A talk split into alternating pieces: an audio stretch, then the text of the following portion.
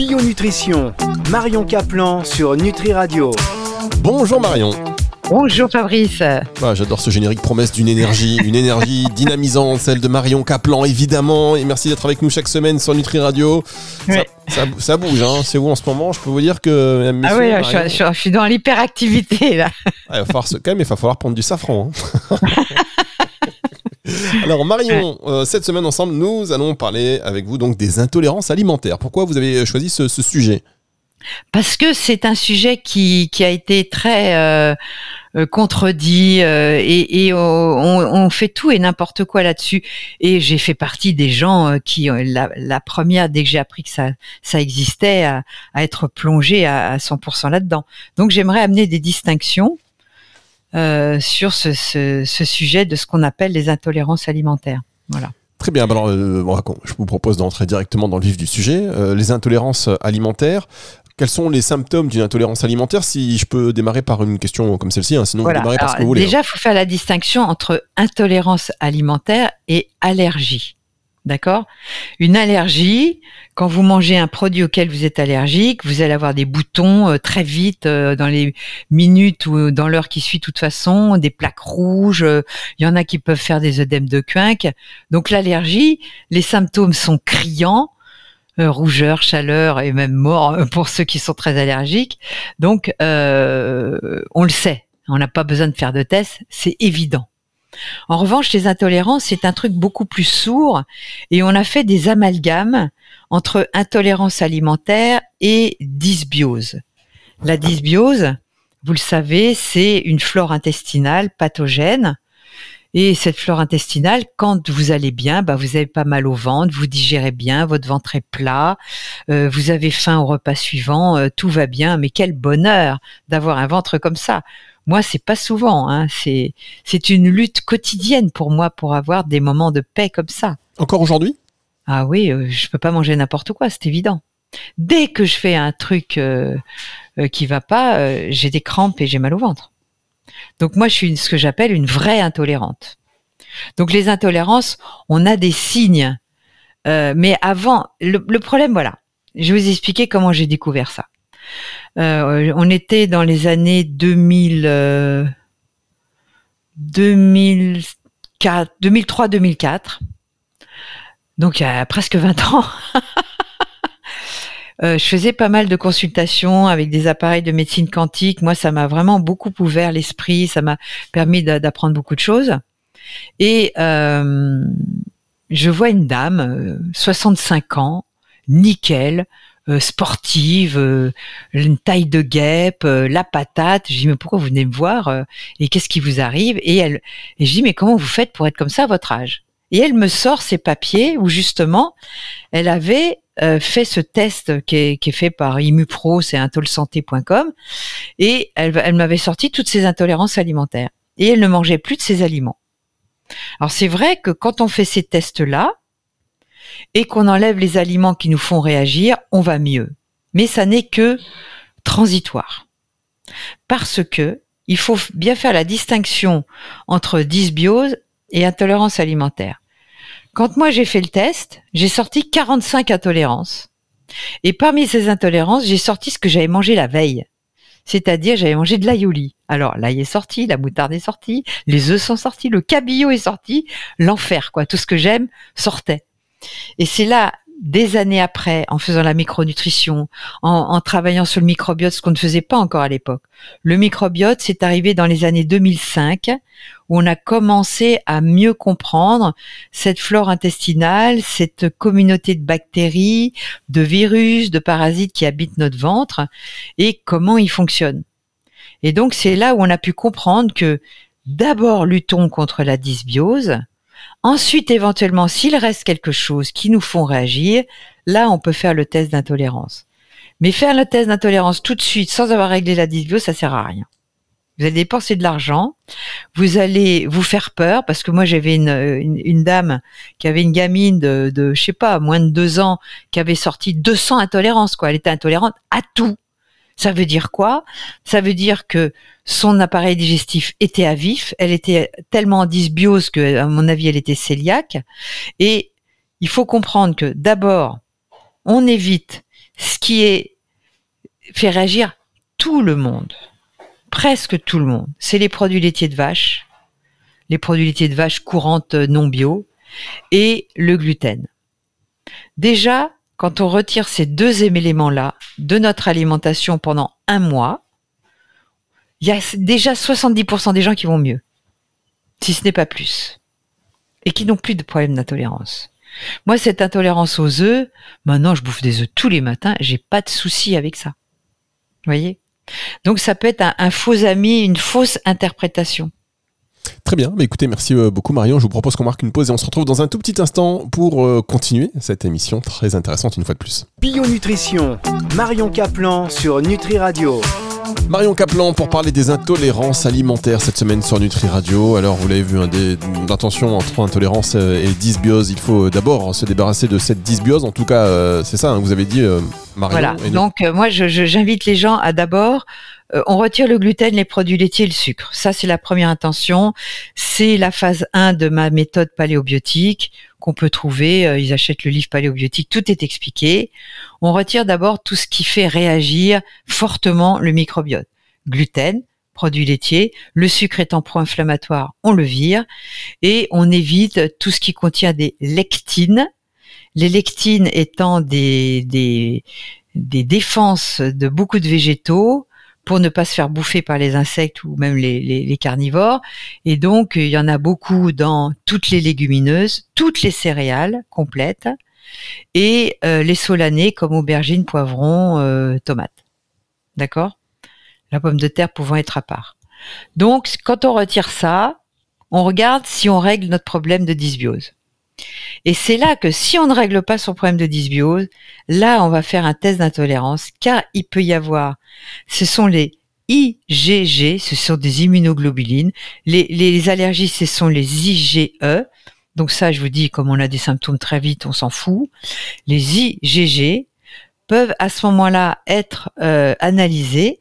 Et là, quand on a des types 4, des niveaux 4 d'intolérance alimentaire, et les, les principaux aliments qui sortent le plus souvent en niveau 4, c'est le gluten bien sûr, les produits laitiers bien sûr, mais c'est souvent aussi le soja, la moutarde, les œufs et le quinoa. Ça, c'est les trucs qui sortent le plus souvent. Ah, le quinoa.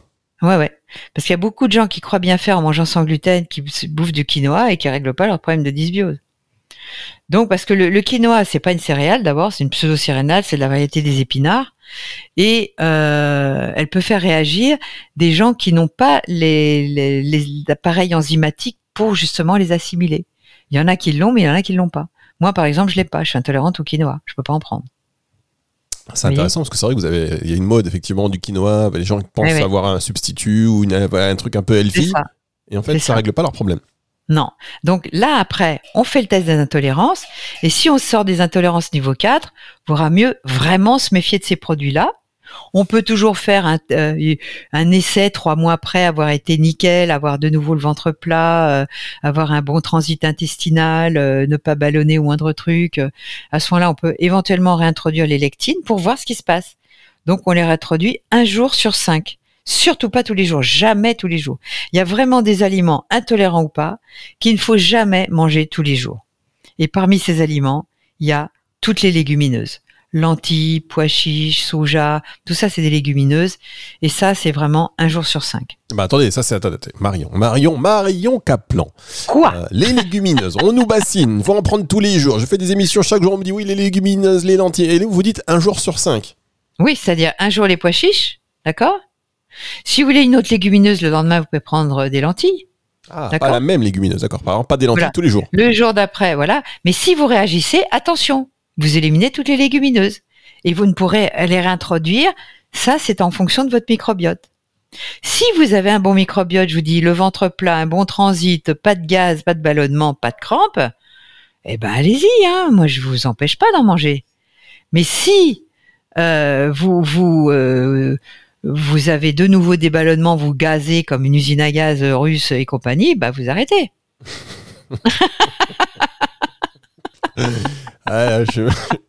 Ah, fallait que je la place celle-là Ouais, même. vous avez toujours le don de nous surprendre et c'est pour ça que je vous propose de marquer une pause. On se retrouve dans un tout petit instant pour la suite de cette émission Bio Nutrition sur Nutri Radio.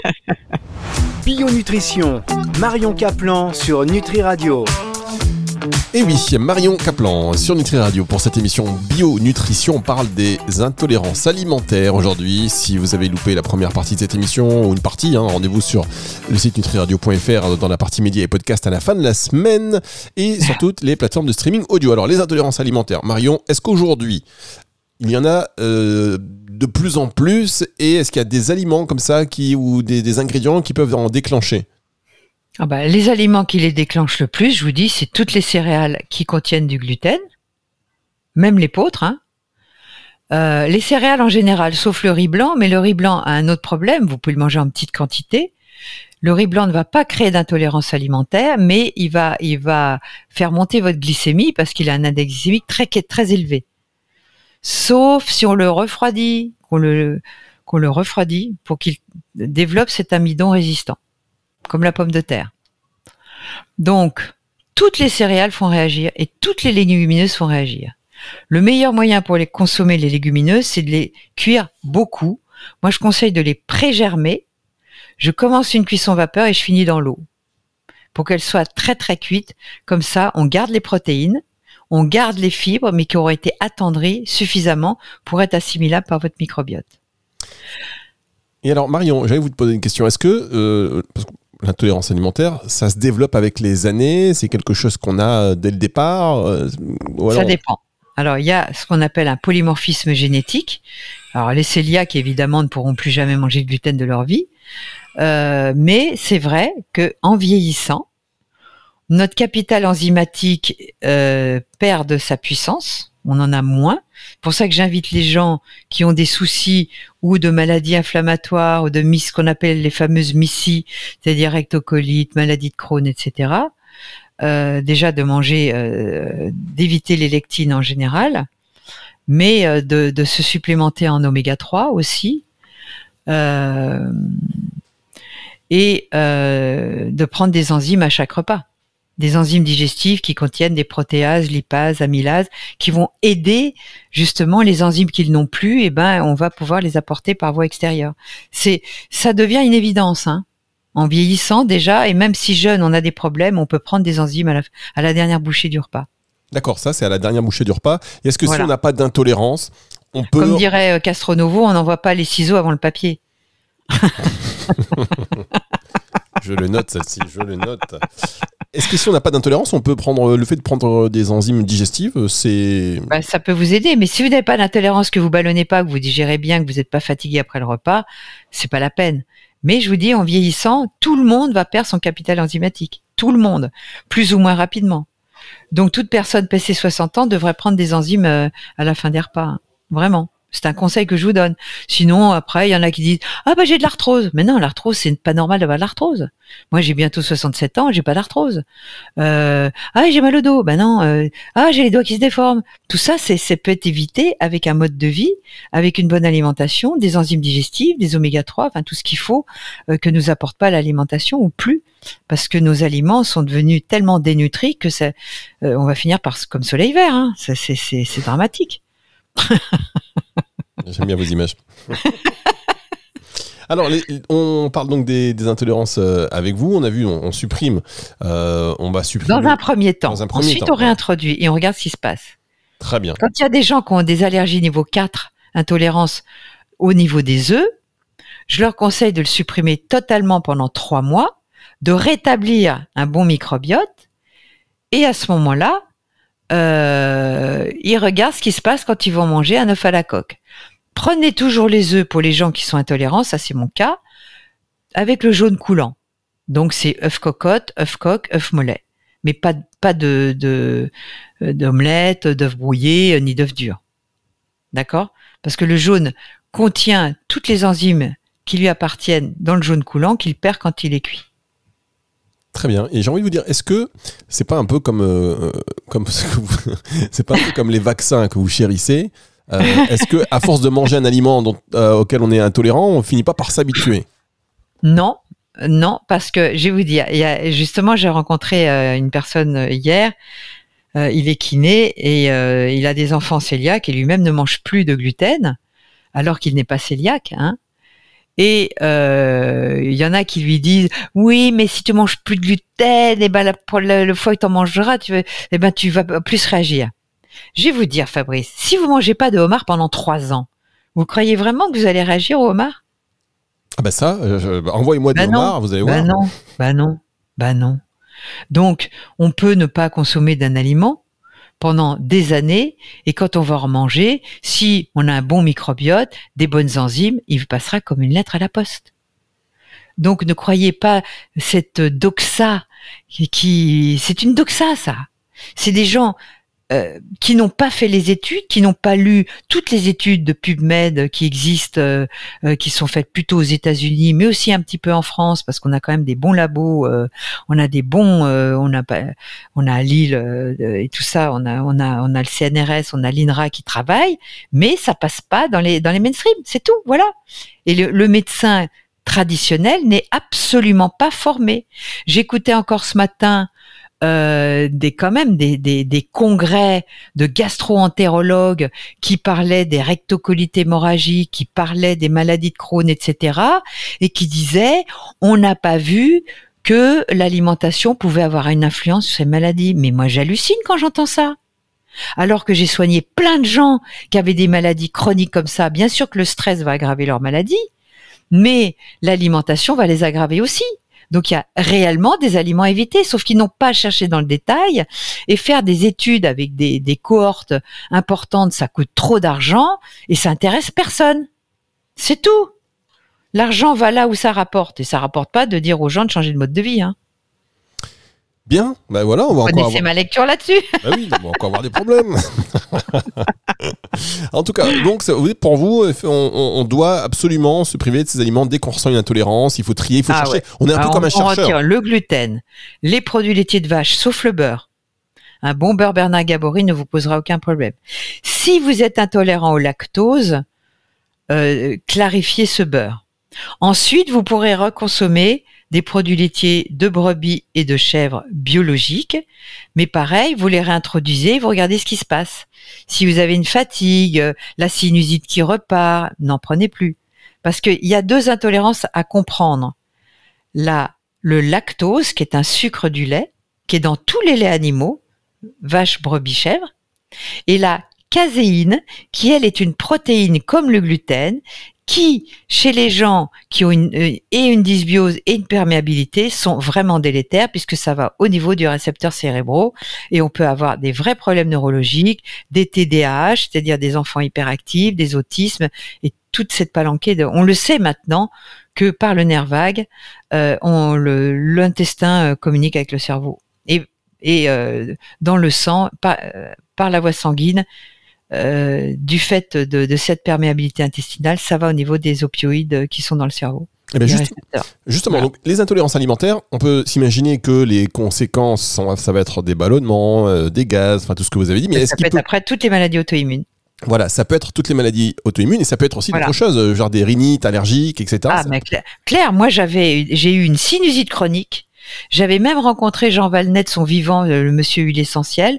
On a tout essayé. Et c'est seulement quand j'ai retiré les produits laitiers euh, de, de parce que moi j'aimais ça, hein, je prenais du bio, machin, ça, a complètement disparu. J'étais vraiment, vraiment intolérante euh, aux produits laitiers de vache. hein. Maintenant, je peux prendre de la chèvre et de la brebis sans problème. Dès que je mange des produits laitiers de vache, hein, j'ai le nez qui se bouche. C'est c'est dans les dans les dans l'heure qui suit. Eh ben ça c'est intéressant euh, à savoir et c'est vrai que si euh, ça vous a- ça vous arrive, bon, évidemment consultez votre professionnel de santé et que ces informations ne sauraient se substituer à un avis ni à un traitement, mais voilà c'est intéressant parce que médecin formé à la micronutrition. voilà parce que parfois on traîne des choses comme ça, on dit bah tiens moi j'ai tout le temps le nez bouché etc et ça peut euh, être dû à votre alimentation. Voilà. Ah bah c'est clair. Mm. Euh, Le, le, le nez, la muqueuse du nez euh, est reliée à la muqueuse de votre intestin. hein. Et d'ailleurs, en énergétique chinoise, le poumon est relié au côlon et à la peau. Bien, eh bien écoutez, sur ces belles paroles, euh, Marion, on va se retrouver la semaine prochaine pour une autre émission Bio-Nutrition. Et cette émission, vous pouvez la retrouver en podcast à la fin de la semaine sur la nutriradio.fr dans la partie médias et podcasts et sur toutes les plateformes de streaming audio. Au revoir Marion. Au revoir Fabrice. Bio Nutrition, Marion Caplan sur Nutri Radio.